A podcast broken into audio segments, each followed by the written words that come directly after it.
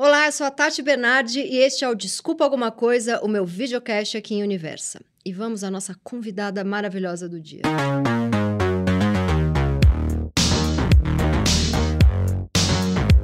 Ela é atriz, cantora, empresária, mãe do Daniel, gata demais, arrasa nas fotos de biquíni, brilhou fazendo a fofoqueira e cheia de libido Zefa no remake da novela Pantanal. E se você acha que a sua vida é uma novela, imagina dela que é neta, filha, sobrinha e prima de roteiristas de novela. Ela é Paula Barbosa! E aí, Paula? Tudo bem? Tudo bem. Olha, a gente estava conversando aqui antes e a gente combinou uma coisa, porque assim, a Paula, ela me contou sobre maternidade, sobre o lado empresária, sobre ansiedade. E a gente não pode fazer uma entrevista falando ela é neta, ela é sobrinha, uhum. ela é uhum. prima, né? Porque ela não aguenta mais nem eu e nem ninguém, porque ela é o quê? Muito mais do que tudo isso. Uhum. Mas a primeira pergunta é o quê? É sobre seu sobre avô. avô. Claro. mas eu entendo, eu entendo. Você entende. Com certeza. É.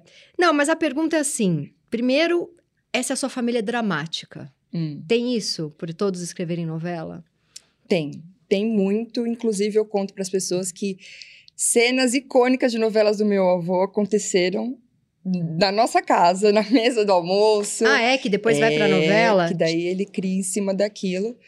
Mas sempre muito dramático a minha família. É, mas é. uma coisa de Muito uma gripe vira um isso. Talvez, isso, talvez isso. seja a reta final de uma trajetória de vida e é só um resfriado. Isso, exatamente. Meu avô era do tipo que coloca meia, não anda sem meia que vai pegar gripe.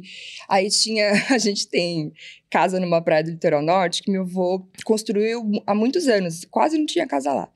E lá tudo é lenda. Uhum. E então a gente 10 netos, imagina, tudo escadinha, querendo ir pra piscina, aí todo mundo louco. É, tem que. A digestão são quatro horas fazer digestão. Vou entrar na piscina, morre. Vai dar. Sempre foi muito catastrófico, assim. Sim. assim. Então, a gente, hoje. É português? É, é, você é descendente Barbosa? É, não, meu avô é Brasil mesmo. Não, mas sei lá, uns bisavôs aí é o. De, de parte de vó. Sim. Italiano. Italiano, é. português, o clássico. Aí sim. E ah, enfim, sempre foi muito divertido, mas também tenso às vezes, né? Muito... Desse, desse drama todo. É. E aí, sua mãe e sua tia são roteiristas, ainda são roteiristas de novela. E é. como que é, que é a sua mãe e a sua tia, irmã dela, as duas filhas do Benedito, ele botou para escrever novela com ele? Porque o meu avô sempre escreveu sozinho. Uhum. E era muito pesado. Meu avô escrevia em máquina de São Paulo, tinha que levar para o correio para mandar para o Rio de Janeiro. Não é que nem hoje, né? Então, começou a ficar puxado e queriam que meu avô montasse uma equipe para ajudar. Imagina que alguém de fora, sem conhecer. E então ele chamou a minha mãe. Mas elas já queriam? Elas já ficavam falando que queriam? Ele falou: ah, acho que vocês vão gostar de fazer esse negócio aqui. Ah, elas. A, a família sempre participou muito, sempre lendo. Meu avô chamava as duas para ler os capítulos, é, dar sugestões, opiniões. Então, de certa forma, já participavam, mas não oficialmente. Uhum. Até que ele é, chamou as duas para serem assistentes, né? Então, a parte de pesquisa primeiro. Ah, elas foram pegando gostinho foram, ali. Foram, foram. Entendi. E depois de uns anos, em 2004, eu acho, por aí, é, a Globo chamou as duas para fazerem os remakes do meu avô uhum. pro horário das seis. Então começou com Cabocla, que aí as duas encabeçaram, depois sim a moça, depois Paraíso, que foi onde eu entrei. E subdividindo mais uma vez, a minha tia acabou com o Bruno, Bruno Luperi, que, que é, é filho, filho dela, dela, sendo assistente dela, e a minha mãe com meu irmão, Marcos, sendo assistente da minha Gente, mãe. Foi uma, é tipo uma máfia da novela. Total. E o Bruno agora seguindo o trajetória e, e dá dele. um exemplo assim de uma cena que você viu acontecer na sua casa que depois ele botou na novela. Você consegue lembrar de alguma? Consigo. Uma muito clássica que foi em Terra Nostra tá aquele almoço lá tenso, constrangedor, e a personagem, não lembro o nome da personagem. Eu sou igual a você, não é. lembro nem o meu sobrenome direito. É, começa aquela conversa tensa, aquele clima, ela me pega a, a macarronada e joga na parede. Uhum. Teve essa cena. Teve essa, é um num, clássico. Num véspera de Natal. Rolou isso. sempre. Todo Natal acontece, acontece alguma coisa na nossa família, sempre. Gente, e é, deve, deve ser uma delícia. É todo mundo é. muito unido? Como que é? Hum. Ela deu uma regaladinha de olho. A minha, a minha é um unido que briga. É, mas unido, todo mundo se ama loucamente, mas tem as divergências, as. É, Vocês são três irmãos. é, Você- eu sou eu, tenho minha irmã mais nova, irmão mais velho, que é o Marcos. O Marcos, quando meu avô tava em Terra Nostra, olha isso, ele quebrou o braço, indo brincar de futebol com meus primos, com meu irmão. E ele tava escrevendo Terra Nostra, chamou meu irmão para ajudar ele a, a digitar. Então meu irmão ficou lá, imagina, ouvindo, Aí falou, eu quero fazer isso da vida. É. E. Então eu tenho é, sou, é, minha irmã e meu irmão, mas nós somos dez netos. Tudo Hum. escadinha. E, tem mais algum em novela que trabalha com isso? Não, eu acabou indo para esse lado o Bruno, o Marcos, na parte de escrever, e eu, atriz, né? Você, você tava me contando, a gente tava maquiando, e você tava me contando que foi morar no prédio da sua irmã É. pra ficar, porque ela também tem filhos. Tem. Ela, é- ela tem três. No- e é mais nova que você, mas tem três. aqui, ó. E aí você mudou e no fim ela foi embora, foi morar em outra cidade. É, porque vão acontecendo coisas, né, na vida da gente que. que enfim, a minha irmã acabou que. A gente perdeu nosso pai do- de uma hora para outra. Foi de repente. Meu pai era mu- Recente? Faz, vai, fazer, é, vai fazer quatro anos. Hum. Mas parece que foi ontem, né? E meu pai era muito parceiro nosso. Então a gente morava no mesmo prédio e meu pai vivia ali com a gente. Era ele que ajudava a gente com as crianças, ele gostava de Morava participar. perto. Morava do lado. E foi muito de repente, inesperado, e a gente. Foi muito pesado pra gente. E a minha irmã acabou desenvolvendo, com três filhos, uma coisa de um medo de São Paulo, Hum. assalto, sabe essa coisa? O pai dava toda aquela segurança de que nada ia dar errado. É, acho que isso também. E a coisa da, da dificuldade de lidar com, Uhum. com o luto acabou gerando, né? Tem gente que fica depressivo, gente que fica ansioso. Acontece, né? Quando a Sim. gente não consegue lidar. E ela acabou entrando nesse lugar e começou a fazer muito mal para ela. É, o marido dela tem família em Uberlândia, Minas, e ela acabou indo para lá e se encontrou. Porque é uma cidade pequena, mas não tão pequena, então Mais é, segura. mais segura. É, os filhos delas estudam em ótimos colégios que, que não é aquele valor absurdo, uma Uhum. qualidade de vida muito Faz maior. um monte de coisa a pé, aí É. pe- tudo perto. É, e isso é o que ela buscava, é o que faz bem para ela, o que ajudou ela a lidar com isso. E eu acabei ficando no, no- no- No prédio. É, Mas como foi? Para fazer Pantanal, você morou um tempo no Pantanal e depois você foi para o Rio. é, eu não. A gente. Cada um passou por, um, por uma situação. Eu fui apenas na segunda viagem, tiveram duas viagens para o Pantanal. E, e foi meio inesperado, porque a princípio você vai ficar 10 dias seguidos e a gente vai ter uma pausa. Ou então, mai, no máximo 20 dias, mesmo assim já, Já coraçãozinho. sofrendo. E no Ele final. tinha três na época, três aninhos. Não, Não, foi. quatro. qua- é, fez, é, 4 para 5. Quatro pra Não, cima. não, 5 para 6. Porque foi ano passado. Ano passado. É, Gente, eu tô É, aqui, ó. Três. Covid, eu já não sei mais nada. é verdade. E acabou que, imprevistos, eu fiquei quase 40 dias seguidos lá. E terminando. E foi a primeira vez, você nunca tinha ficado dois longe dele, você ficou 40. É, ele nunca tinha dormido fora uma noite inteira. Entendi. E, mas era um trabalho muito especial, que eu queria muito fazer. Era muito importante para mim poder fazer parte. É, é, Pantanal foi uma novela que mudou. Assim, existe o Benedito antes e pós Pantanal, Uhum. sabe? Mudou a história da nossa família. E Ah, já, já, é uma- já mudou lá atrás, quando ele fez a primeira Lá vez. atrás. Então foi mudança lá e mudança agora pra então você. é emocionante. Uhum. Eu cresci ouvindo meu avô contar a história. Eu e toda a criançada lá de casa.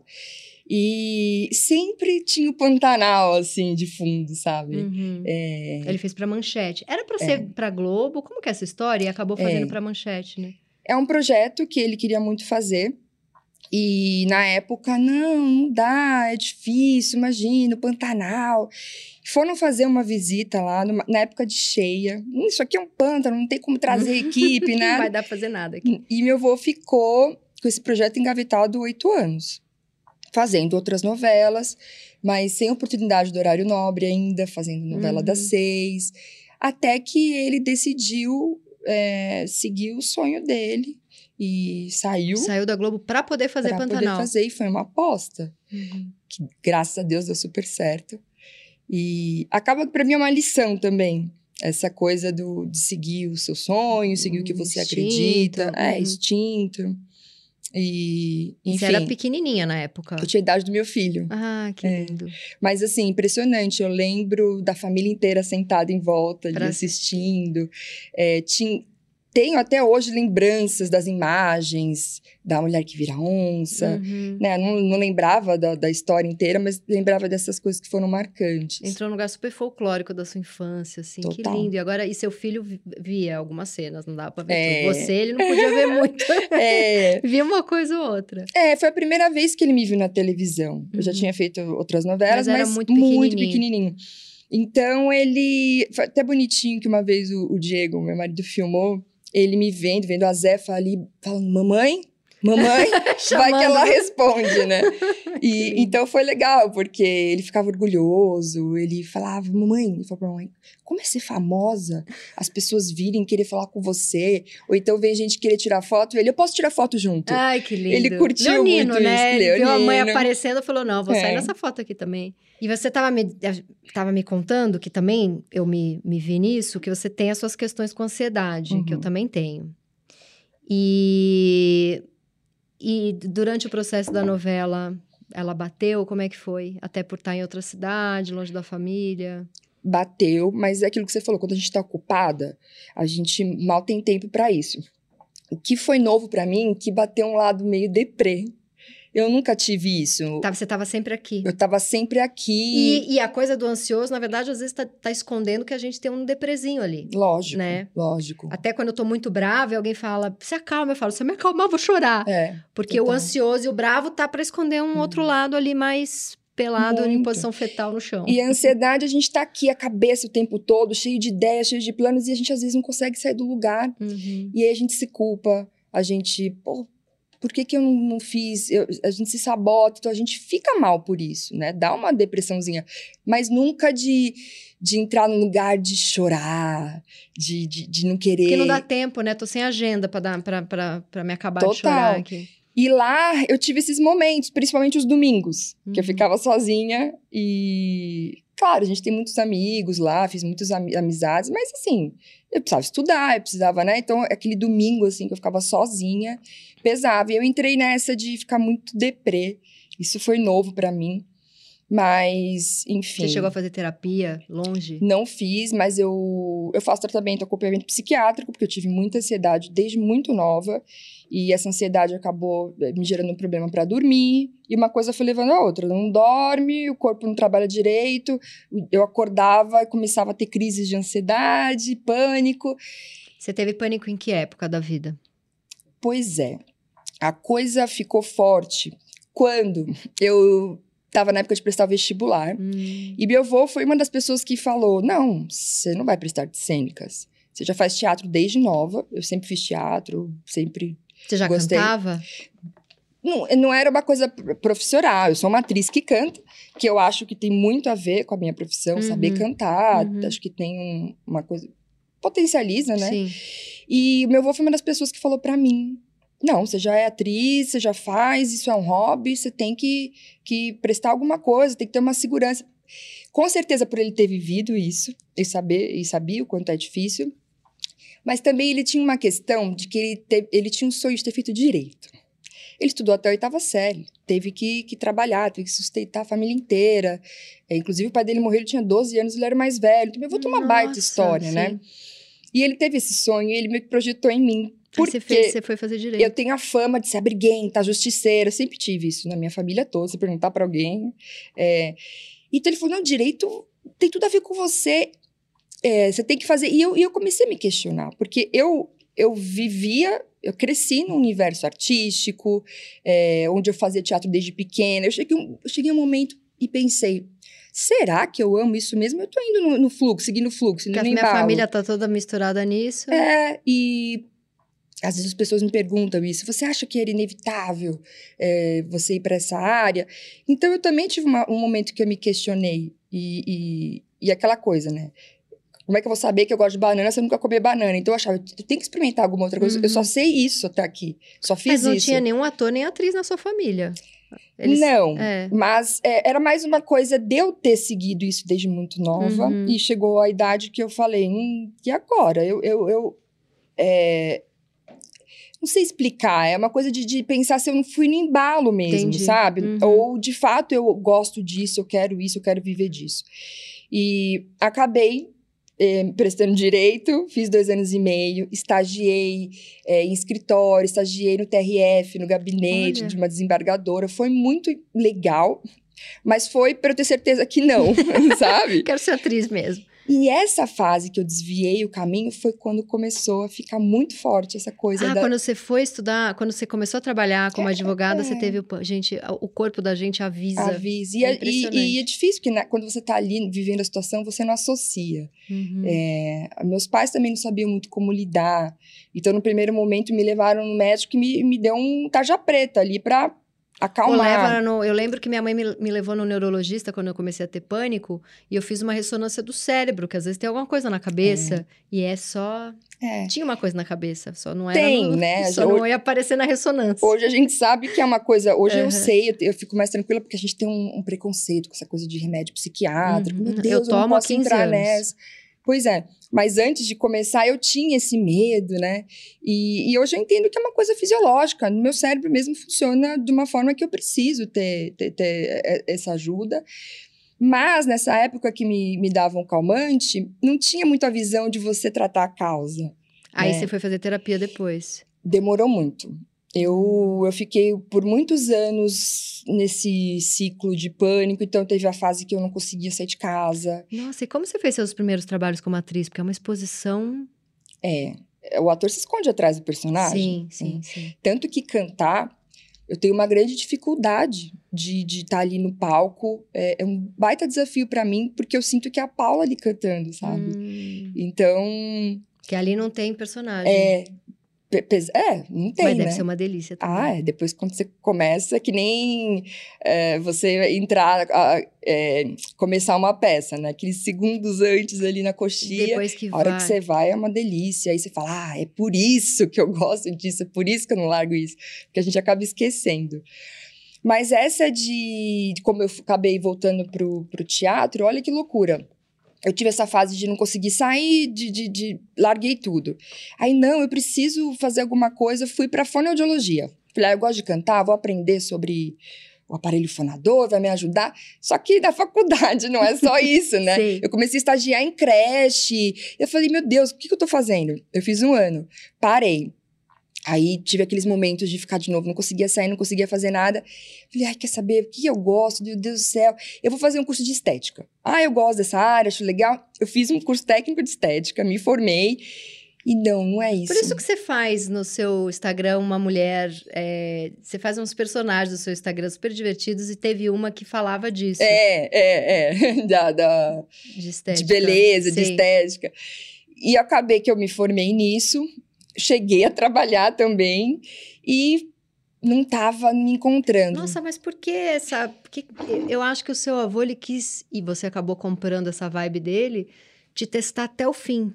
Pra ter certeza mesmo. Ter certeza, é isso mesmo que ela quer? É. Porque eu não vou facilitar para ela, não é porque isso. ela é minha neta que vai estar tá fácil para ela. É essa, é essa coisa de eu ter. Isso foi bom para você, foi porque ótimo. se você entrar numa novela achando que você tá ali porque alguém facilitou, ou, ou sem estar é, tá pronta, sem de certa tá forma. A gente nunca tá pronto. Sim. Mas assim, se, sem ter um, uma base mais sólida para você encarar, porque assim, além de eu encarar uma coisa muito nova, uma coisa que é, é, tem muita exposição, é, encarar que vão falar que eu tô ali porque eu sou neta. Sim. Entendeu? Então, assim, como que eu vou lidar com isso?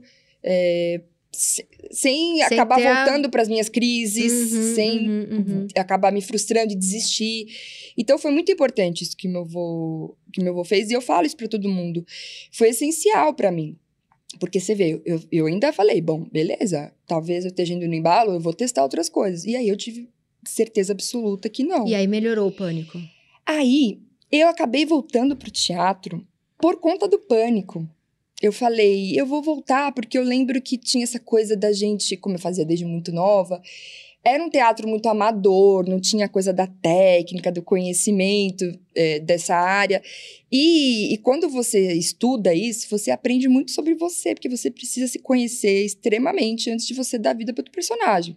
Então, por exemplo, eu tenho o jeito da Paula de sentar, o jeito da Paula de falar. Então, você precisa ter consciência disso para quando você estiver fazendo personagem, você não usar. Então, uhum. eu, eu, adoro isso, eu trabalho os mínimos detalhes no personagem, sabe? O jeito da mão, o jeito de sentar, o jeito de olhar. E, e aí, essa coisa do autoconhecimento tem muito no teatro. Então, eu voltei, na verdade, por conta disso. E aí, eu me redescobri ali. Falei, não, pelo amor de Deus, o que eu tava fazendo na minha vida é isso. Eu amo isso, não tem jeito. Que, que e, e, aí melhora, porque o pânico é muito seu corpo te avisando, você tá indo por um, por caminho, um caminho que você não quer. Que não vai dar certo, uhum. enfim. E meu avô sempre acompanhou, ele sempre ia nas minhas peças desde criança, tipo, na plateia da escola. muito interessante, porque imagina o Benedito e o Barbosa ali. Ali. E ele, ele, tem, ele fazia isso com a sua mãe, sua tia também? Ou ele é aquele clássico, é um avô melhor do que eu Porque... acredito que sim, que foi. A minha avó, a minha avó, o sonho dela era ser atriz. Hum. Ele nunca deu uma oportunidade para ela em novela. Ele até escreveu uma peça de teatro para ela. É, ela chegou a fazer alguma, algumas coisas ela no teatro. É viva, sua. Não, ela faleceu. Algumas coisas no teatro e mas ele não sentiu, ele não deu espaço para ela assim. Falou não. Então comigo eu sinto que foi um avanço muito grande. E foi suado, né? Porque não foi. Você chegou a fazer teste que você não passou? Ele falou, você não. Não, porque foi assim. Meu avô sempre acompanhou, sempre foi em todas as minhas peças. E ele foi assistir uma peça com a minha avó. Sua? Minha, que era uma peça farsesca, né? Aquela coisa muito da caracterização. E eu fazia, era, era Martins Pena. É, as desgraças de uma criança, eu acho que era. E eu fazia um velho gagá, babão, muito, muito engraçado. E eu me caracterizei muito. Tinha uma coisa da postura, da língua, daquele velho, a voz. e eu fui lá e fiz a peça. Chegou no final, eu falei, vô, e aí, o que você achou? Ele, ele minha voz, não, foi legal, foi legal. Mas quem era você? Falei, eu era o velho. Aí, você era o velho. Aí ele falou, eita, essa, aí, essa, ela é boa. Aí ele me chamou pro primeiro teste. que linda essa história. E ele me chamou pro primeiro Caramba, teste. Caramba, quem era você? É. Você, foi, você fez o velho tão bem ali. Foi que... muito legal, foi muito. Muito legal. E aí ele me chamou pro primeiro teste e já me colocou assim. É, TV é diferente de, de teatro, não vai esperando muito, vamos ver e tal. E aí eu fiz meu teste e ele amou. Ele ele, porque ele, ele, tinha medo também dessa coisa do teatro muito grande, televisão, a diferença, né? E, e eu sempre estudei muito. Eu fazia aula para câmera, fazia muita coisa para aprender essa diferença.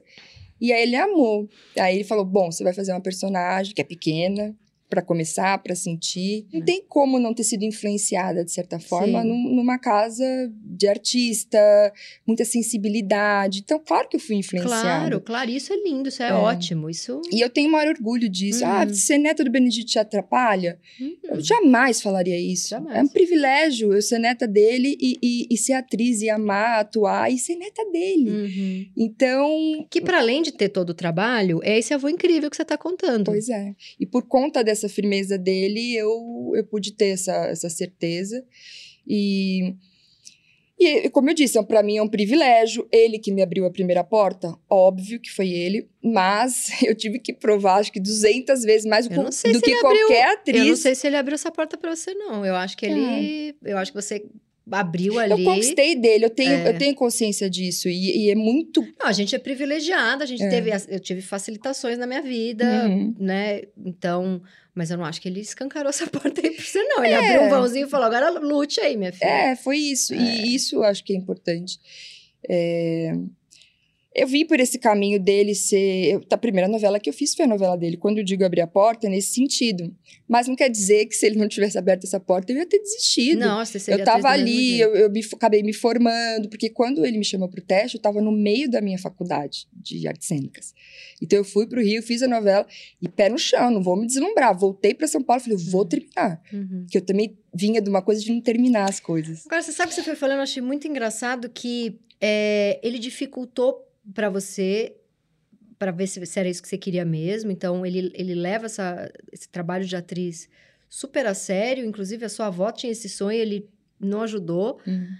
Agora, sua mãe estava ali, ele falou, vem escrever. Né? Engraçado que para escrever, ele pensou, eu vou... Eu, isso eu sei ensinar. O ser Sim. atriz, eu não sei se, se ele, ele, ele pensou, talvez, ela vai ter que ralar por ela, assim. Agora, o escrever, é. ele quis meio, ele meio ensinou ali, sua mãe, é, sua tia, tá, seu, seu primo. Ele tá ali dando suporte, né? Sim. Ele tá ali. É, O meu trabalho, não. Se eu chego ali e, e não, não corresponde... Ele não tá, ele não vai ele nas tem filmagens. controle ele não, nenhum. Ele não vai na... Tudo que minha mãe e minha tia escrevem, elas, Passa por elas passam por ele. Uhum. Então, eu acho que ele, de certa forma, conseguia ali proteger. E também tem um lado, agora falando em família, não falando só no trabalho, no artístico, tem um lado de. Ele também tá no controle, né? Tem essa coisa. Total, Então, total, total. Tanto que minha tia e minha mãe sofrem até hoje, porque acabaram que foram é, sendo sombra. Elas sempre tempo. escreveram o que é dele. Elas não têm uma novela delas que não tem nada, que não é um remake dele, que não foi um Não. texto que, que ele supervisionou. Não, teve Velho Chico, Uhum. que foi o primeiro trabalho que a minha tia ia encabeçar, que foi com o Bruno, que foi, também foi o primeiro Sim. trabalho dele ali. Mas Benedito Rui Barbosa. Novela de Benedito Rui Barbosa. Isso é difícil. Então, tem essa coisa de delas não terem a, a, a confiança, de se sentirem muito sombra. Então, tem um lado ruim também. Isso aí você se livrou, hein? É, isso eu me livrei, Você se livrou. não dá, Você tá já é a fora. geração que se libertou disso. E é isso, né? Isso é muito legal. É isso, as gerações vão. Pra mim foi Sim, ótimo. foi ótimo. Eu até vi a minha avó, eu não tinha uma relação muito, muito bacana com a minha avó. Sua avó já devia ter um ciúminho dele ter ajudado A gente você. tinha, eu tinha, a gente tinha muito embate, era muito difícil. Mas quando eu fiz a, a minha primeira novela, isso aproximou a gente. Parecia que ela estava meio que se realizando através de mim. Ao invés dela deixar o ciúme tomar ela, ela, ela não, foi para um outro lugar. E você acredita que quando a gente estava assim, no melhor momento, ela faleceu. Hum. Ai, Deus. Mas deu tempo dela ver, deu, Deu. tempo de vocês Deu. se aproximarem. Deu de eu receber esse carinho dela, o orgulho dela, dela falar. Tipo, a gente não tinha isso, a gente não tinha essa relação, sabe? Uhum. E logo que eles. Você ia fazer outro papel, não era? Você ia fazer outra. Olha isso. Quando ela definiu que a novela ia, ia acontecer, eu, eu não sabia se eu ia fazer. Eu tive que esperar, imagina a Mas você queria ansiedade. muito. Queria muito, falei pro meu avô, falei pro Bruno, eu quero muito fazer. Eles, não, a gente também quer e tal, vamos, vamos ver. Porque envolve muita coisa e muita gente. Sim. É, vamos definir o diretor, ver qual vai ser a linha, né? Porque tudo parte do, sei lá, vamos do Zé Leôncio, né? Uhum. Todo, toda, toda a parte do, do perfil das famílias, do que vai se formando, tem a ver com, co- com algumas Sim. escolhas ali. E isso depende do autor, depende do diretor, depende do produtor de elenco, é muita coisa envolvida. Então eu fiquei nesse lugar por muito tempo de não saber. Quando começou a chegar mais perto, o meu avô é, começou a ter na cabeça dele que eu, que, ele, que eu poderia fazer uma personagem que é a Guta. Que é uma Uhum. personagem que era, é, vinha da cidade, tinha uma coisa da sensualidade, eu sou Tem- grandona, você fala, você é grandona? Tem a é-" ver com você. é. Então, ele viu isso. Até porque na primeira versão, a gente sente que essas, essas mulheres, essas personagens eram um pouco mais velhas, né? Não Uhum. eram tão novas que nem essa segunda versão. Mas aí optaram por uma coisa de, de, de serem mais, mais novas, as personagens. Aí não cabia ser a Guta, Uhum. entendeu? Não, não cabia, coisa de perfil mesmo. Então ficou muito no ar se eu ia fazer ou não. E eu fiquei nessa expectativa. Nossa, eu tô, já tô ansiosa só de como Chegou- se eu estivesse acompanhando a história. chegou a, a, a falar, olha, talvez não vá rolar. Não tá, não tá rolando. Até que, como a Zefa é uma personagem que entrava depois, começaram a olhar pra ela depois também. E veio a coisa de, de eu fazer a Zefa. E o legal de eu ser uma atriz de 36 anos é que seria uma Zefa totalmente diferente da primeira versão. E tem muito a ver, que essa até é uma próxima pergunta que eu ia fazer, e tem muito a ver com essas mulheres que já não são menininhas de 20 anos, mas que ainda não viveram a plenitude do seu desejo, da sua sexualidade. Muito. Por isso que conectou tanto. Principalmente nesse Brasil mais profundo, É. porque a gente tá falando. Nem precisa ir pro Brasil profundo. Eu tô É, cheio de amiga é, da minha idade, é, Zona Oeste de São Paulo, progressista, que tá 15 anos num casamento que, ai, não sei É. se meu desejo tá ali. Tô casada, não posso É. separar, porque é uma Sim. coisa. É. Foi interessante isso, porque eu sabia que eu podia fazer uma Zefa completamente diferente, porque se eu fosse pro lado da menininha infantil, eu- Uhum. eu, ia me Sim. dar mal. Então, eu comecei. Eu tinha uma, um. A gente recebe o perfil do personagem, da Zefa era tipo três linhas. Mas foi essencial pra mim. Que era, ela perdeu o pai, ela perdeu a mãe muito cedo, foi criada por- pelo pai, perdeu o pai, nunca saiu do Pantanal, não tem família e teve que se virar sozinha na vida e se apegou um pouco a. acabou se apegando à, religião como um um lugar seguro, Sim. até um lugar de instrução, né? Porque uhum. não tem a mãe, não tem a tia, não tem a prima para trocar experiência, para contar bem na fase. E tudo isso na fase em que ela estava é, virando mulher. Uhum. Então eu comecei a, a, a, usar isso muito. Cara, ela teve que pensar em trabalhar, senão ela não ia ter que comer, não ia ter onde dormir.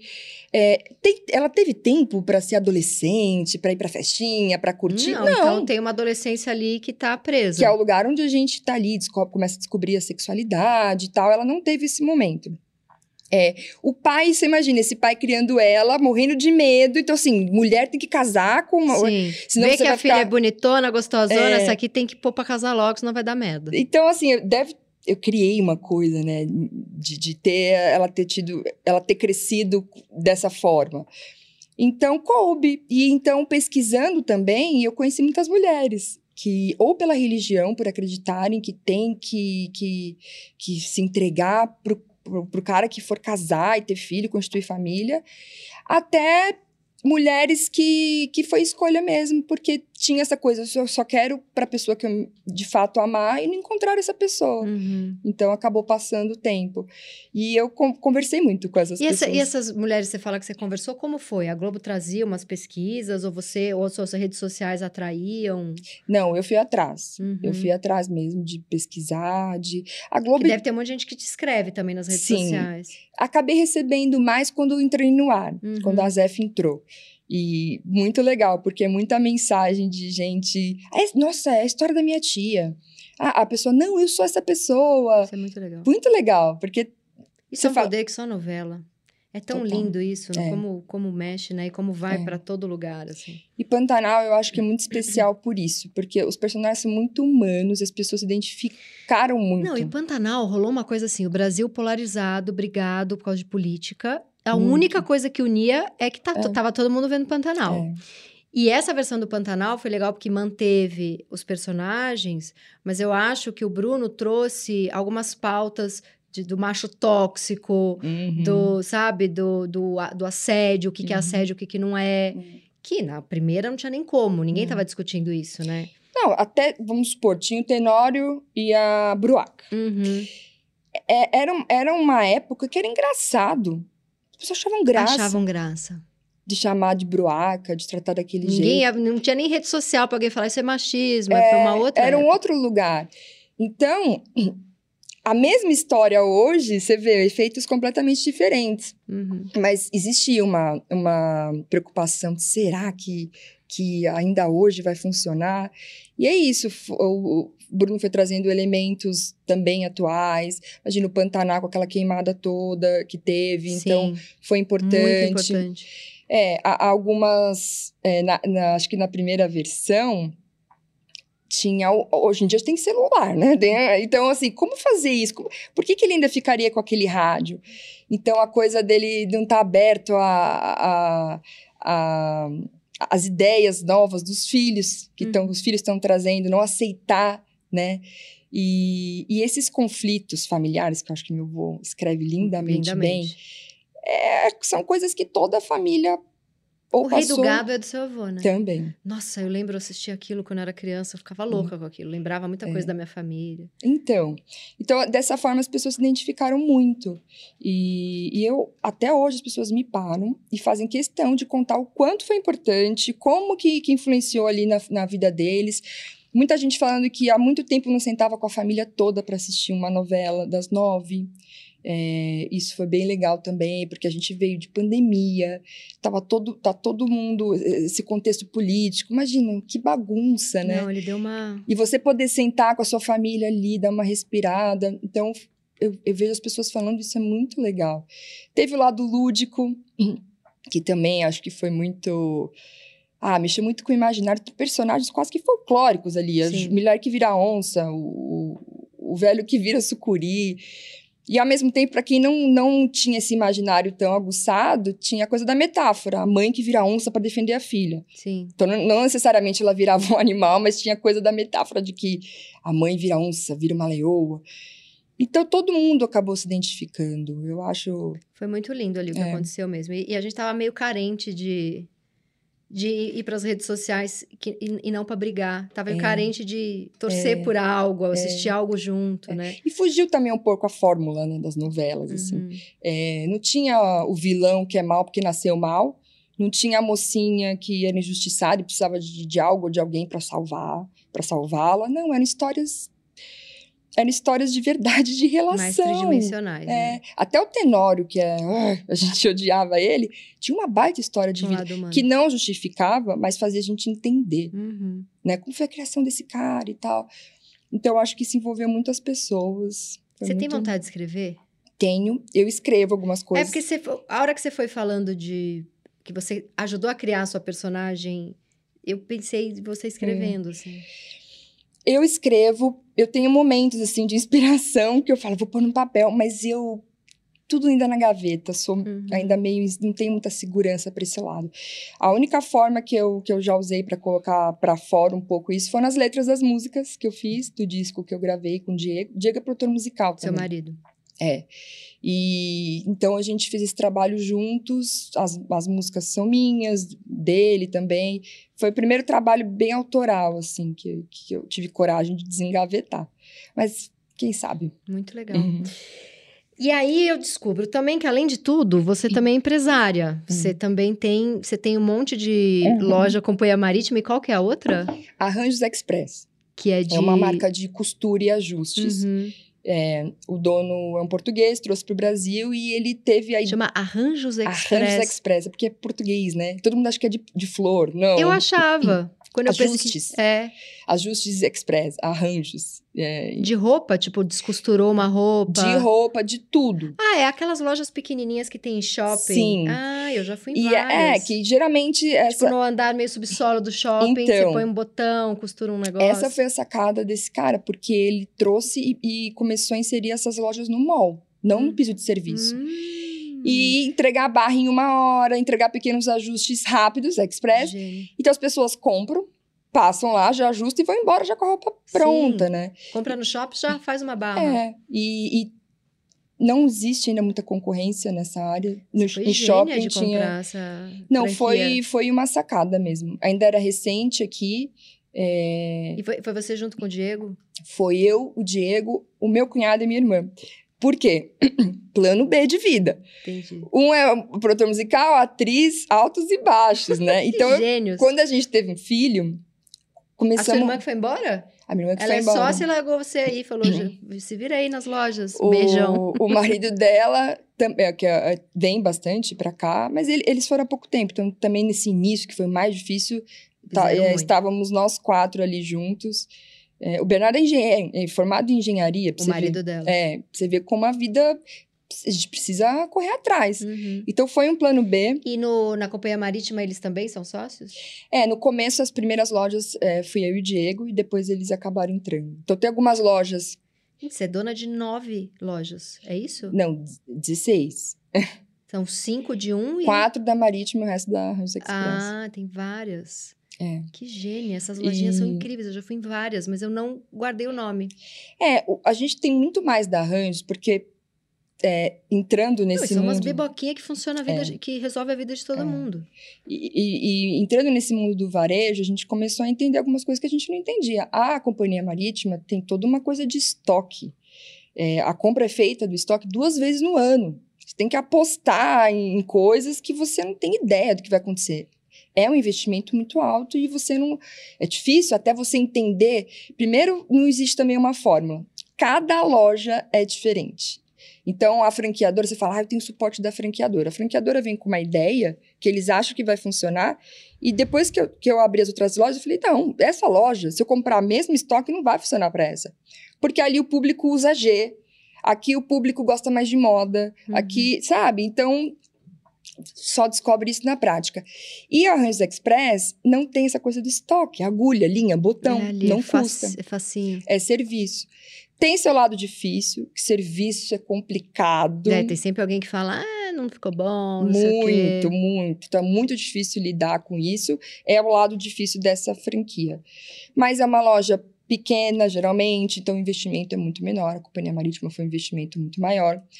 Então, nós estudamos muito antes. E esse de... maiô de lá veio, ah, toda, veio toda belíssima. Toda belíssima. Ah, eu uso tudo, eu acho lindo. São lindos mesmo. E a gente estudou bastante para entrar nisso, resolvemos investir nisso, mas também foi uma aposta que deu a segurança que a gente queria digamos, financeira, né? Uhum. Então, para poder. Isso é muito bom, é um, um casal de artista. Vamos é. ter também aqui um lado empresário para é. segurar a onda. É. Eu amaria tá vivendo só de arte, tá conseguindo. Não sei, acho que você curte ser empresário também, acho que você curte essas lojas. É uma delícia é. poder misturar. Eu curto, eu curto porque. Inclusive, eu acho que eu sou atriz porque essa dificuldade de pensar em ser uma única coisa a vida inteira. Sim. E e eu curto porque eu também me entrego. A minha primeira loja da Marítima, é, eu montei a loja, eu dobrei cada biquíni, guardei na gaveta, eu contratei a equipe, eu nunca tinha feito isso. Eu contratei a equipe, eu ficava ali, é, cheguei a vender, porque a, a, vendedora, também você entende aqui no varejo, roda muito, gira uhum. muito. Então, eu ficava sem vendedora, eu ficava lá vendendo e entendendo mesmo do negócio, porque esse é um erro que as pessoas que procuram franquia, franquia cometem. Elas acham que é, já tem a fórmula, você investe, a coisa anda sozinha. Cara, não é assim. Você tem que estar tá lá. Tanto que o Diego, quando a gente abriu, ele tinha o estúdio, é, a produtora dele, tudo, ele acabou fechando e hoje ele só ah, cuida ele, disso. Ele só cuida das lojas. Só cuida das lojas. Mas ele ainda trabalha como produtor também, em outros lugares, de repente? Não, só, só a gente, fazendo nossos trabalhos hum. autorais. Ele tem um estúdiozinho em casa, mas não e consegue. É, e é gostoso trabalhar com ele? Eu é. amo quando o namorado ou o marido tem uma profissão parecida e a gente pensa projeto junto. Para mim... É. E o que... Eu vi nas, nas redes sociais, você falou que tem preguiça de malhar, que você odeia malhar. Odeio. Mas você é toda... É, eu, eu... Malhar é muito difícil para mim, porque eu antes, uma hora antes eu já tô sofrendo, durante eu, tô sofrendo e depois. Porque a gente que tem ansiedade, problema para dormir, tem que fazer atividade física, porque libera serotonina. Nunca aconteceu comigo. Você continuou Juro. com problema para dormir. Eu, eu, eu, já tentei, eu já consegui fazer assim, uns três meses seguidos e nunca me trouxe prazer. Acontece que depois que eu tive filho, olha que loucura. Eu, eu fiquei no meu melhor momento, assim, de Eu corpo. lembro de um paparazzo que você fez, bem novinha. É. E que você já tinha um corpão.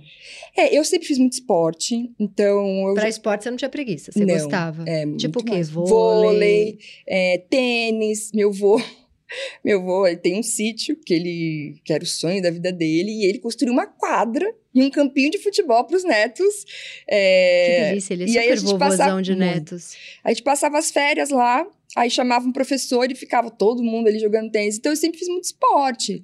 E não sei, acaba que. Mas assim, vira e mexe, eu preciso fazer uma dieta, dar uma hum, maneirada. Uhum. É... Você, tem, você sente essa pressão de, ah, sou atriz, novela, preciso estar ali mantendo a coisa. Sinto. É... Isso incomoda um pouco. Te irrita porque... isso? Porque, ah, irrita, pode né? perder um papel porque. Já perdi. Eu fiz um teste que eu fiz para uma série que eu tinha acabado de ganhar o Dani e eu engordei pra caramba, não tava nem aí, né? E... Comeu feliz na gravidez. Muito. Foi. ah, a gente tem que abraçar. Ah, não. Eu falei, ah, depois eu penso nisso. E eu acabei. O teste veio logo depois, ainda não tinha voltado ao peso, e acabou que não rolou. E falaram claramente que foi por isso. Falaram, você tá, você tá acima do é, peso. É, não dá. A personagem tinha que ser mais, mais, mais magra, mais esbelta. Ah, tudo bem, não tô nesse momento. Mas também a gente sabe que faz parte dessa área. Se eu escolhi Você sente também... que isso está mudando? Com todas essas discussões de machismo, ou tá a mesma coisa? Sinceramente, eu acho que tem mudado um pouco, sim. Uhum. É, os, os, personagens, principalmente de novelas, estão mais gente como a gente, não tá... Mas ainda tem muito, né? Sim. Os grandes papéis ainda são... Sim, da, oh, magra, branca. Beleza, maravilhoso. Tanto que a gente vê uma coisa que os atores passam de ver não atores o tempo todo trabalhando, porque é modelo lindo, porque é o cara gato que, entendeu? Sim. Ou a mulher linda tem isso muito. Então ainda ainda tem bastante. Mas tem também a febre que ficou em torno da Bruaca, que não é magérrima, do cabelo lisinho e não é, sei o quê. Essa era a heroína da novela, é, praticamente. Exato. Isso já é uma mudança. Isso, então, por isso que eu acho que tem. Que tá vindo até de fora. Tipo, estamos avisando aí a, a, Globo que essa mudança já tá rolando. Muito. Uhum. E, e, e, a novela Pantanal ter feito tanto sucesso também é um, um uma cutucada ali Total. do que tá faltando, né? Do que as pessoas querem ver também. É... Eu acho que é isso. Quando o personagem é humano, a pessoa se identifica. Quantas mulheres Quantas mulheres não, não, não, passaram por isso ou ainda estão nisso e veem a, a, a Bruaca como é, uma inspiração. Uhum. Mas é o que você falou, não, não, ali não, não, foi o, o, foco, o perfil e tal, mas ainda existem muitas novelas que o roteiro vem com, Já vem com essa exigência sim, também. Sim, sim.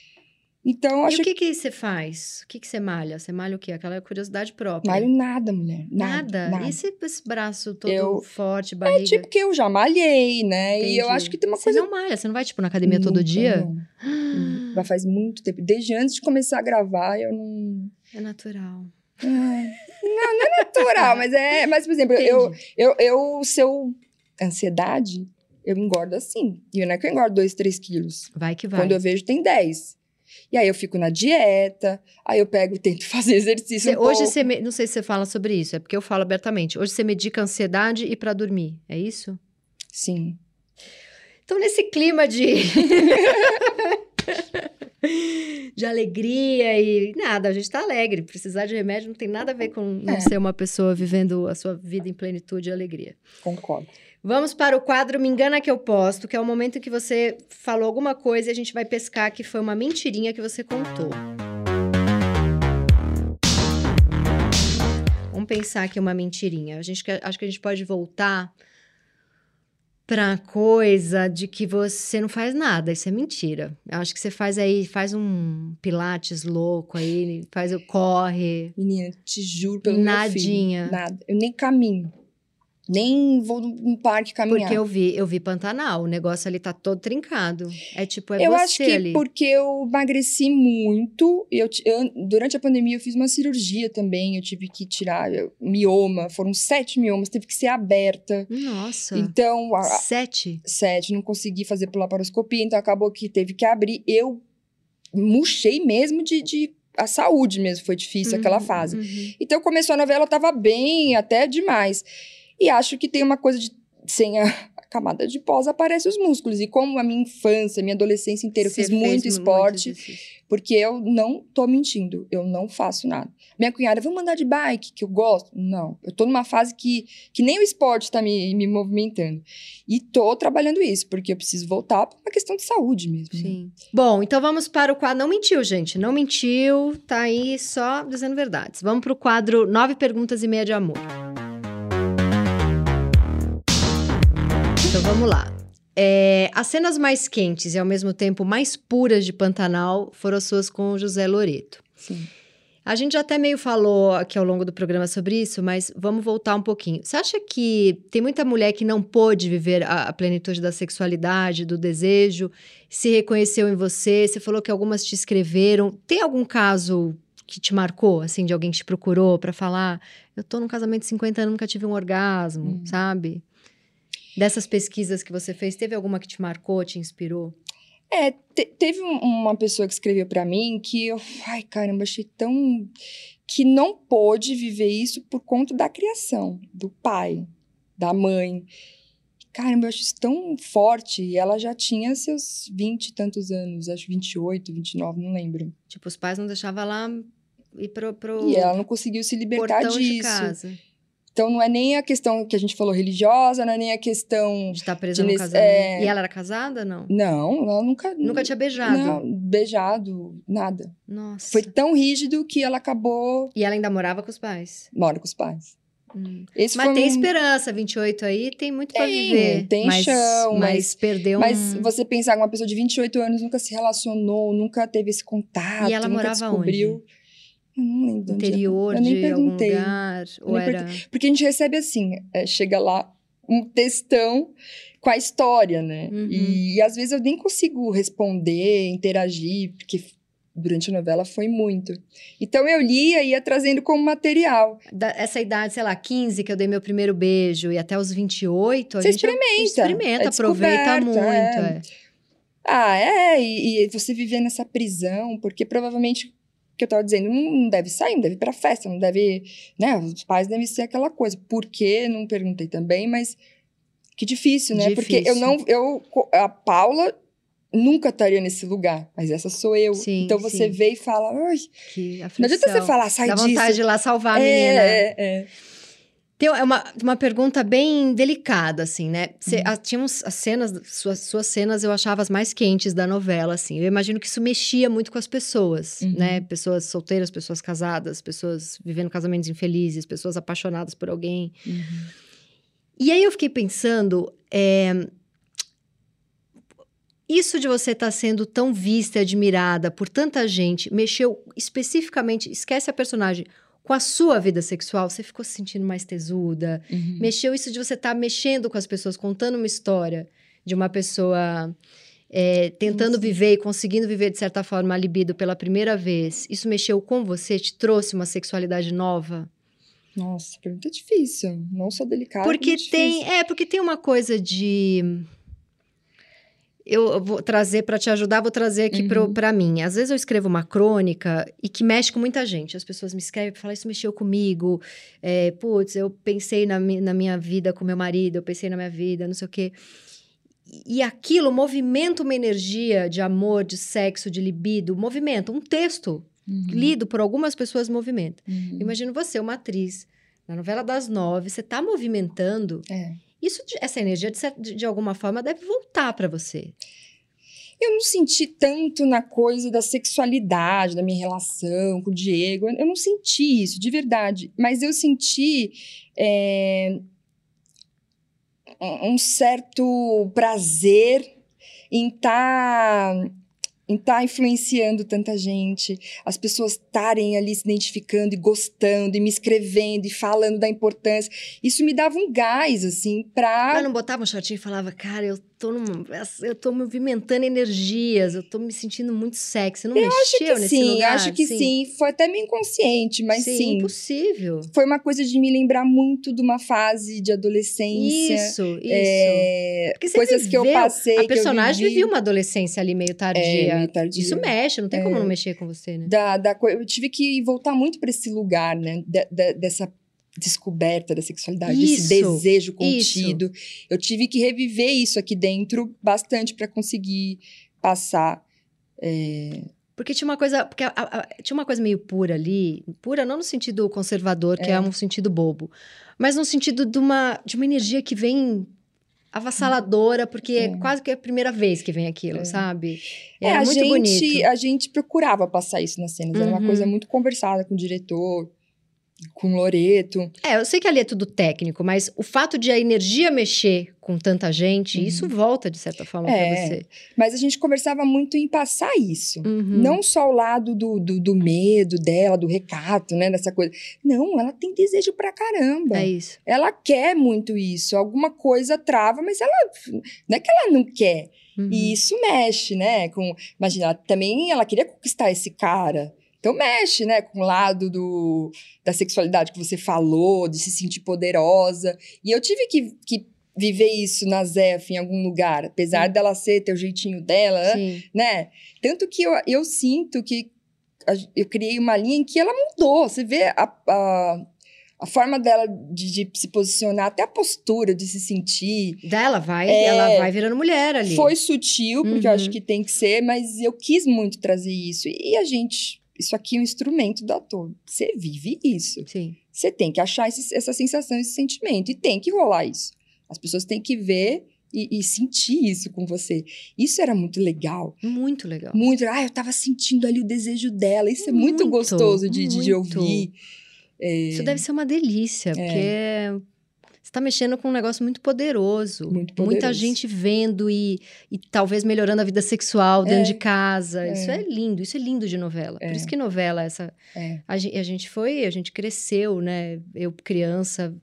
Novela é essa coisa que, que une o Brasil até hoje, né? É muito hum. bonito. E... e a gente está falando de uma novela que, que retratou o interior do Brasil personagens rústicos, simples, porém cheios de sabedoria. É... é... a valorização do Brasil profundo. A conexão com a natureza. E um lado, Rio de Janeiro, que é ai, mundo tecnológico, times money, sim, sabe assim? Sim, sim. E que tá tão perto e tão longe, porque tão diferente. Como que isso ia encaixar?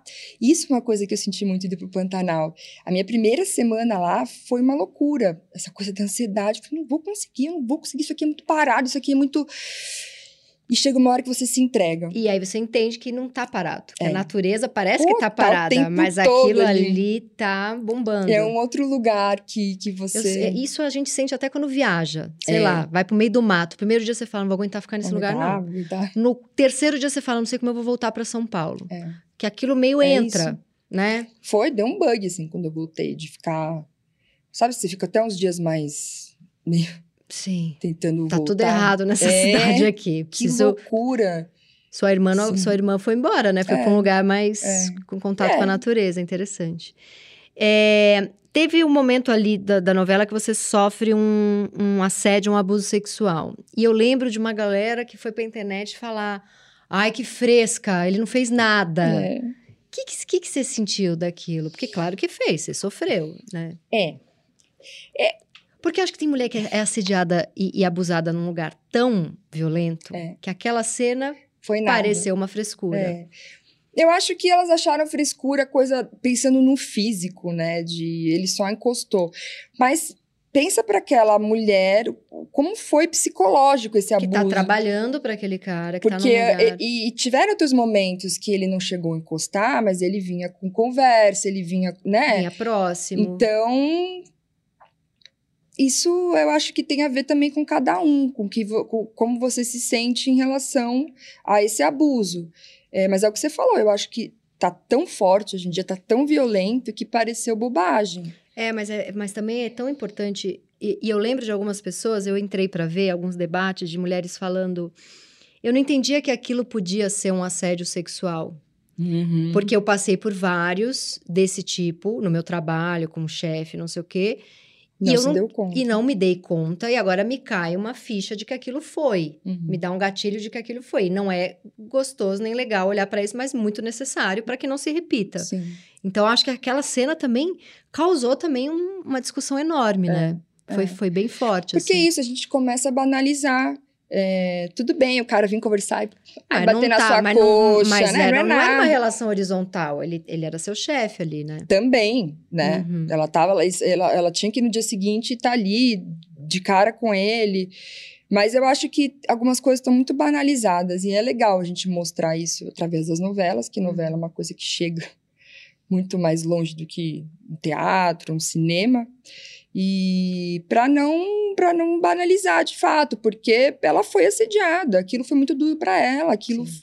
e enfim, Foi uma discussão bem importante ali. foi. Mas alguém te escreveu falando, ah, que frescura, isso não foi. Mas porque você falou que teve gente que te escreveu falando, eu já fui assediada assim, foi horrível. É. Teve quem. quem... Do- da época da cena do assédio, eu recebi algumas coisas, mas eu vi muita coisa pipocar no Twitter. Eu não tenho Twitter.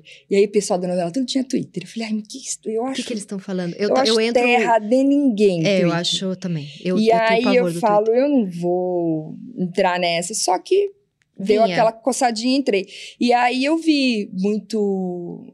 be- Bem agressivo até, né? Que frescura. Ela É. deve ter gente que falou, ela também provocou, porque tem sempre esse machista. Não, e uma coisa assim, o que, que essa mulher velha tá. Reclamando, ainda É. tinha que dar graças a Deus do É. jovem desejar ela. Isso eu já.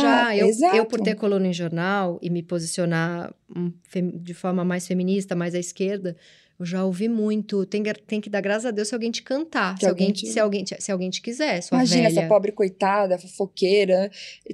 Isso foi muito louco, porque eu não vi isso em outros lugares, só no, no Twitter, e foi muito pouco que eu vi. Então, você imagina. O, o Twitter, é, ele faz muito mal. Eu acho também. Todas eu, as vezes que eu entrei lá, eu fiquei depois de uma semana tentando digerir as coisas que eu li. Eu tô fora também. E, e você chegou a ter, assim, é, algum, na sua, durante a sua carreira, algum assédio que te fez mal aí na vida real? Você passou por algum que.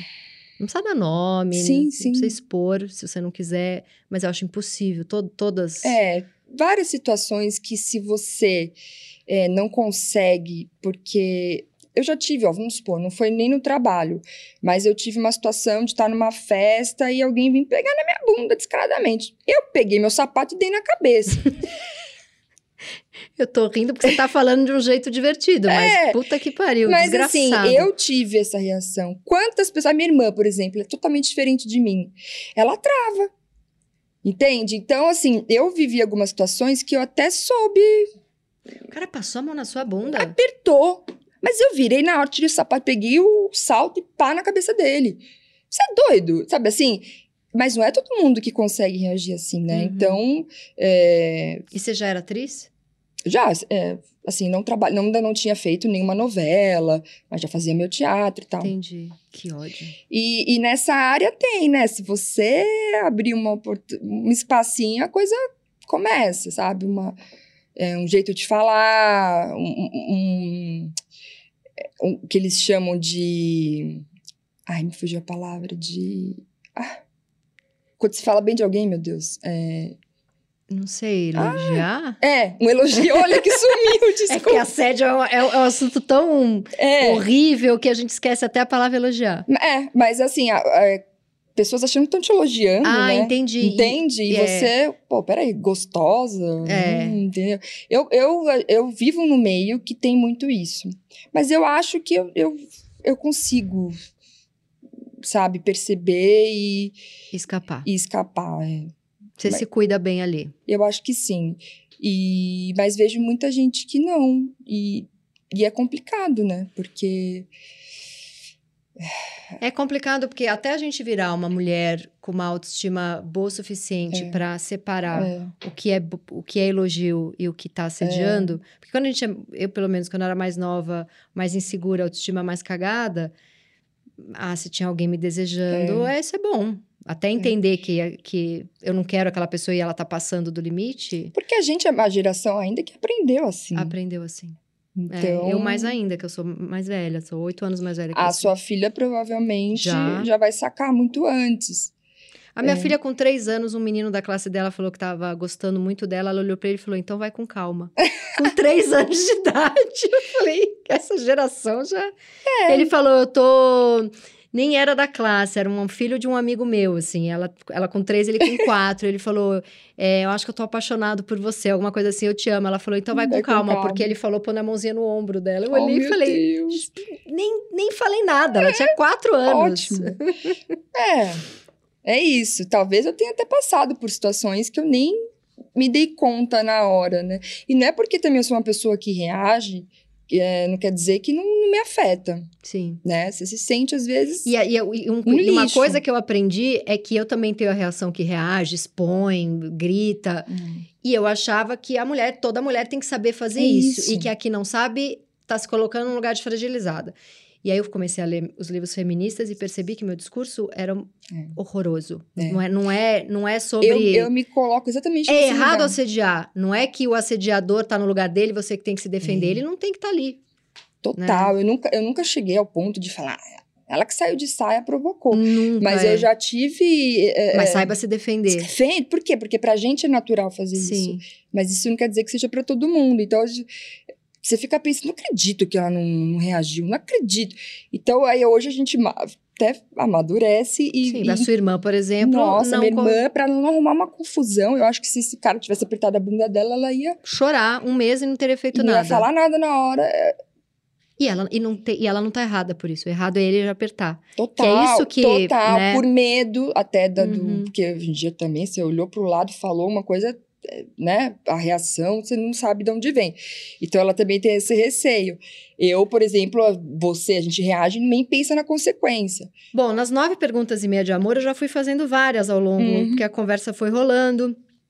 Então eu já perguntei como é que foi ficar longe do filho. É, já falei do marido ficar mais carente. Uhum. E aí, ainda dentro da questão toda do amor, e a gente traz filho também pro. Aliás, é o primeiro lugar, né? A coisa que a gente mais ama. Você teve um pouco de depressão. Da, você teve o baby blues? Tive. E foi, Nem sabia o que era isso. E né? foi fácil sair? Não, porque eu já vinha dessa coisa da, do, do pânico, da ansiedade. Eu, quando eu engravidei, eu tive que parar de tomar meus remédios do dia pra noite. É, eu Aí eu falei, meu coisa. Deus, como é que eu vou dormir? Como é que eu vou. E eu posso te falar, foi a melhor fase da minha vida. Me fez muito bem. Eu enjoei, tive várias dificuldades, mas eu tava bem. A gravidez foi ótima. Há como muitos anos eu não tinha, eu não me sentia. Mas meu psiquiatra falou isso. A gravidez, a natureza é muito sábia. Você não vai precisar de nenhum remédio psiquiátrico. Nossa, foi impressionante. Eu falei, meu Deus, vamos dosar o que tá rolando aqui dentro para ver se alguém me dá isso eu sintético. Quero esse, eu quero esse remédio aqui. E, e quando nasceu, meu filho nasceu, cai, despenca tudo, despenca hormônios, porque influencia muito nisso, né, que uhum. a gente uhum. tem. É muito normal, baby é. blues. É. E fora o medo, né, eu morri de medo de ter depressão pós-parto, eu morria de medo, eu falava, ah, eu sou propensa a isso, eu preciso tomar cuidado. E depois eu fui descobrir baby blues, que, que acontece mesmo por uma desorganização, uhum. mas acabou que quando, não sei se acontece com você, a gente tá bem, a gente tá conseguindo segurar. Quando vem uma crise, um negócio que derruba a gente, tem um período de ressaca de moral, assim, de você sentir, acredito, não acredito, acredito que eu fiquei. que aconteceu de novo, não acredito uhum. que...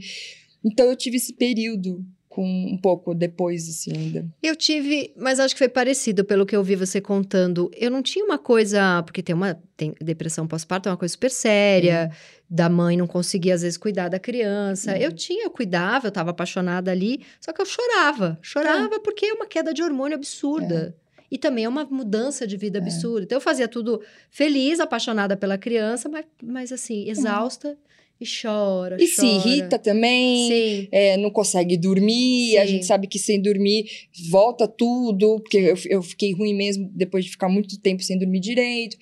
Então, e assim, e a gente se culpa por algumas coisas. Eu, graças a Deus, eu também nunca tive é, problema em relação ao bebê, essa coisa de sentir isso que quem tem depressão pós-parto sente.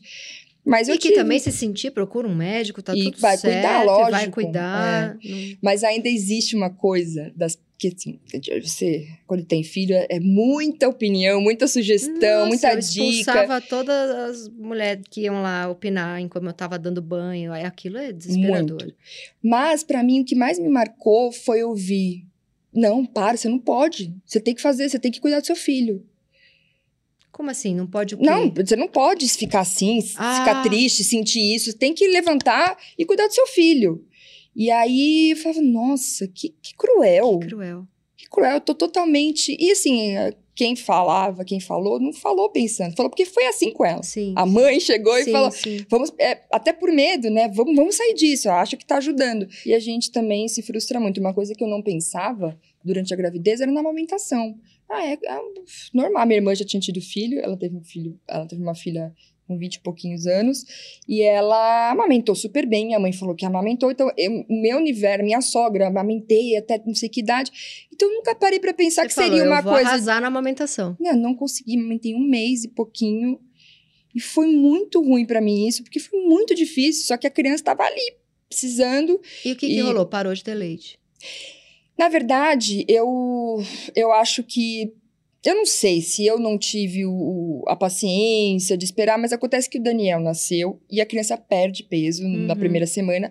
O Daniel foi perdendo, continuou perdendo. Aí o pediatra falou, vai ter que complementar. E aí eu lembro que a minha irmã tinha me dado uma maquininha de tirar leite. E ela, quando ela tirava, pô, isso aqui de leite. Eu tirava, tirava, saía isso. Eu falava, de fato, não tá produzindo. Uhum. O corpo é sábio, talvez eu consiga ainda produzir, precise de um pouco mais de tempo, mas ele ele ali emagrecendo, sem dormir, chorando, eu comecei a falar: meu, não, vamos pensar nele. Aí entrei com a fórmula. Uhum. E isso é ruim, né? Porque a gente, pô, eu nunca. Você criou toda uma Se fantasia. Se eu tivesse pensado, talvez uma consultora, alguém que pudesse me ajudar. Eu tô num lugar hoje que eu pego meu filho e falo: filho, acalma, respira, se acalma. A mamãe também tá nervosa. A mamãe tá se tentando acertar. A mamãe tem que te falar não para isso. Assim, eu, eu eu procuro tentar ser muito verdadeira. A mamãe te ama e a mamãe também erra. Uhum. Não é porque a mamãe é adulta, a mamãe não erra. Ixi, eu tô, eu tô igual tentando acalmar a minha gente filha. Coloca... Você tá nervosa, a mamãe também tá. Eu também não sei o que eu tô fazendo aqui. Eu mando é. um sincerão que as pessoas estão perto falam... Tá tudo errado isso aí, mas é, eu falo, Não dá pra gente... pensar que porque você é mãe, você sabe de tudo, você vai acertar sempre. E eu quero que ele saiba disso. Sim. Não deixo de... Mas a mamãe também erra. A mamãe Sim. também faz coisa errada. Mudar completamente. A gente tá falando de amamentação, parto, baby blues... Mas aí vou para uma coisa mais animada aqui. E a gente uhum. já vai encerrar, porque eu preciso liberar você para viver sua vida. Você Imagina, tá aqui às. É gostoso, a gente fica batendo. 30 papo. horas aqui. Você tá casada há 10 anos, é isso? É, vai fazer 11. Antes disso, essa é a pergunta. Hum. Como que você era? Só pra gente aquecer aqui um pouco. Aquece e já acaba, pra você não sofrer muito. Hum. Você tinha. Você, era, você fazia o tipo namoros longos? é, ou mais curtinhos, vários namoradinhos, e você era mais a misteriosona, homem sofre por mim, ou você era a que sofria pelos caras? Como que era o seu perfil antes? Eu só namorei. Um atrás do outro. Só namorei. Acho que essa coisa da, da, de, da do pânico dá uma insegurança muito grande, a gente se apega, né? Então, assim, eu tive um primeiro namoradinho e começou na escola, eu estudava na mesma classe. Eu terminei esse namoro quando eu saí da escola. Você estudou aonde? Um colégio de bairro, que minha mãe estudou, que chama Júlio Pereira Lopes. É do lado da minha casa. E, e, na Vila Mariana? É, ali. E e eu namorei ele, comecei a namorar. Começou é, 14 anos, 13 para 14. E aí foi indo, foi indo, foi indo. Um relacionamento horrível, duas crianças que não sabiam de nada. Eu ainda nessa fase também, que eu menstruei, também mexeu muito comigo. Hormônio, hormônio mexe Então eu tudo. tinha uns surtos, assim, de raiva. E, enfim, era um namoro bem conturbado, mas não tinha noção de nada. Namoramos, terminei a escola. Quando eu terminei a escola, eu reencontrei uma apaixonite de infância, que era um amigo do meu irmão ali, que te brincava na rua. Eu reencontrei ele, ele também estava sem namorar. Começamos a ficar, namorei, anos. Terminei com ele, é, e emendei no outro. Aí esse aí eu fui morar junto, ficamos também uns três anos. E terminei com ele, falei, agora chega. Aí conheceu seu marido. Viajei, fui para um, tipo, um hotel spa e conheci ele lá. É possível. Mas aí a gente. Ah, não, eu fiquei. Pô, pronto, desgrudei mais dele. Então eu fui sempre o tipo que namorou, namorou, namorou. É, sofri muito também. Mas é, eu, às vezes. Sempre que eu, que eu terminei o relacionamento, eu acho que quem sofreu mais foram eles. Então faz, fazia a misteriosona. Fazia a misteriosona, acho que era isso. Porque olha que loucura, como a gente é, né? É, um dos meus namoradinhos terminou comigo uma época. Terminou e eu fiquei louca, e eu chorava, ah, e eu sofria. levar pé na bunda. Eu fiz, fiz, fiz. Ansioso levando pé na bunda não dá certo, não. Fiz, fiz, fiz, fiz, que a gente voltou. Passou um mês, terminei você, É só pra, você queria você dar o pé na é bunda. É demais, né? Maravilhosa, maravilhosa. Uma pergunta agora, ainda, ainda dentro do nosso, da nossa intenção de aquecer um pouco aqui. Diferente do, do nosso peão maravilhoso da novela, o Tadeu, seu marido é um produtor musical, empresário. Então, eu imagino que ele não tenha nada desse homem simples, bruto, meio capial, jeca. Uhum. Mas você acha, você acha que tem algo de sexy nesse homem, assim? Mais, mais bruto, mais...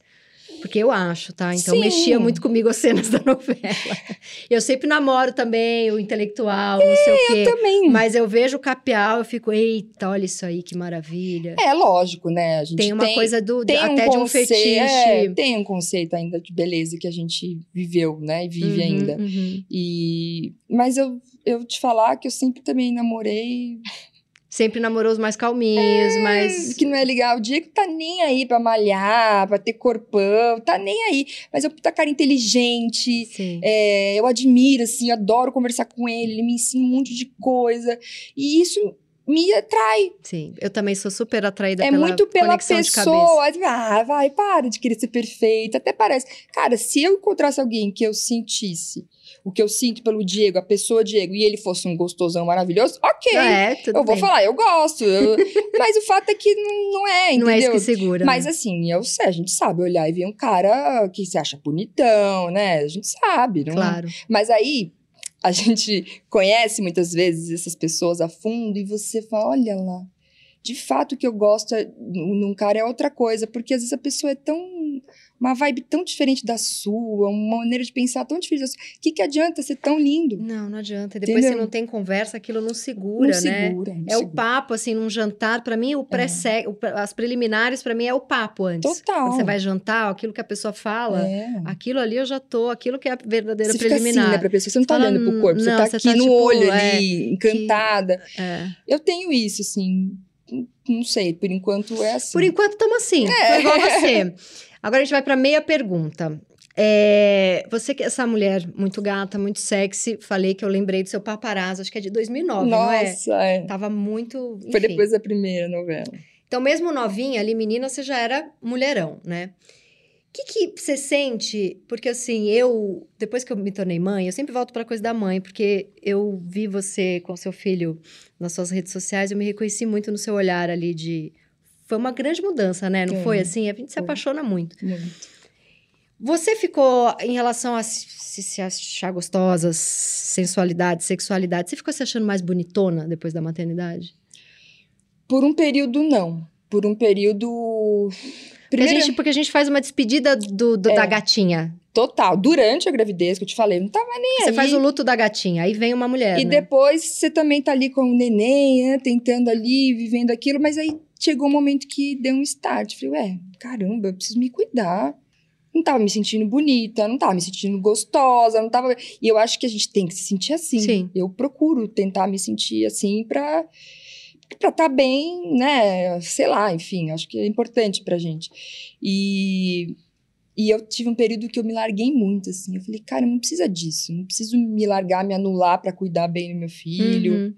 Mexeu com o meu relacionamento, mexe muito. Porque você não tava também se sentindo muito. Eu não me sentia, aí você não quer, aí eu- a pessoa acha que é com ele, Uhum. enfim, vira uma. Mas sim, foi um período que, que, que, eu, que eu me senti bem, que eu tinha me deixado de lado. Então eu foquei, falei, agora eu vou voltar. E essa fase eu fiz bastante dieta, tentei fazer os exercícios, fazia, parava, até que, posso te falar, a hora que eu desencanei, eu eu, eu falei, caramba, eu tô com o corpo melhor que quando eu tinha 19 anos, eu tô muito bem, assim, tô. Que- Mas eu tive que Até dar. porque tem uma demora pra desinchar tudo, né? Da muito. gravidez, eu, da eu- eu, amamentação. tive cesárea, não sei você. Eu também. Isso demora um pouco. Uhum. é, muda muito o corpo da gente. Eu tive hérnia no umbigo. Eu tive também. Você teve? Tive, tive a diástase, tive Eu o pacote tive. completo. Aquelas coisas que mudam, que escurece as áreas. Sim. Você fica muito diferente. Que- Meu nariz mudou, minha cara mudou. Fica mais inchada a cara. É, e depois, passando um tempo, eu voltei e falei, não, quero me sentir bem. E aí eu fui voltando e hoje eu sinto que eu tô no meu melhor momento. Tá mesmo, tá, tá lindona. então vamos agora pro último quadro, que é o periguete, que é quando a gente dá uma dica cultural. Alguma coisa que você tá lendo, assistindo. A minha dica, eu vou falar de um podcast novo da Fernanda Torres, que chama Playlist da Minha Vida. Eu, inclusive, participei de um episódio. É um podcast da Deezer. É muito legal, porque ela faz uma pré-entrevista, você fala as músicas que contam a sua trajetória de vida, o que, que você ouvia criança, adolescente, os primeiros namoros, um, um sofrimento que você teve, uma conquista, quando você se tornou mãe, quando você casou, quando você foi demitida, sei lá. Então você Uhum. conta a sua vida por música. Quais Ai, foram as que 10, 15 legal. músicas que contam a sua vida? Uhum. Então é a playlist da minha vida. E, enfim, é um podcast que tá rolando aí que é muito legal. Qual que é a sua diquinha?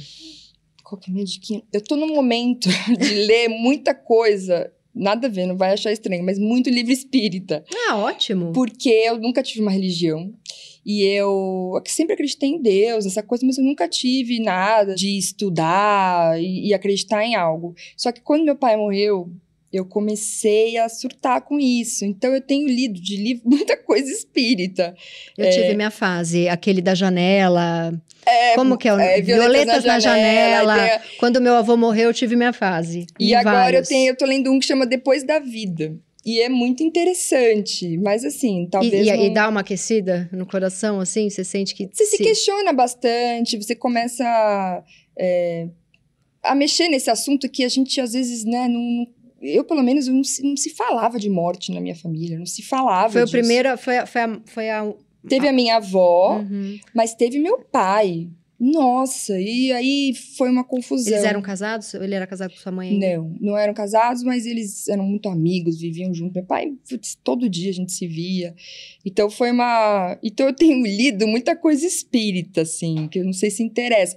Mas pensando em dica cultural. Isso é falar. uma dica cultural. Tá, tá É, ótimo. Então eu... eu vou dar uma dica também do meu disco. Boa, fala do seu disco. Tá no, tá- pode falar? Do Claro, Spotify, claro. no. no I- iTunes? é, é. iTunes. Tá lá o disco que chama Vem, que é tem as minhas letras ali, as minhas composições, as do Diego. É um disco bem bacana, tem muita influência Tem legal bastante de jazz, letra. é, são to- tem letra sua na maioria das Sim, músicas. Que sim.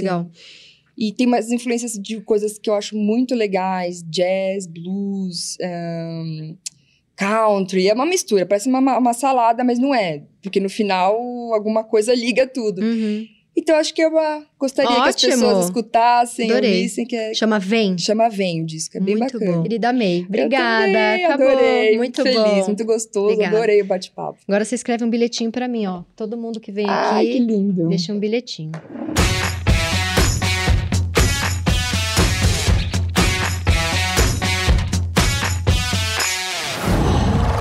Qual?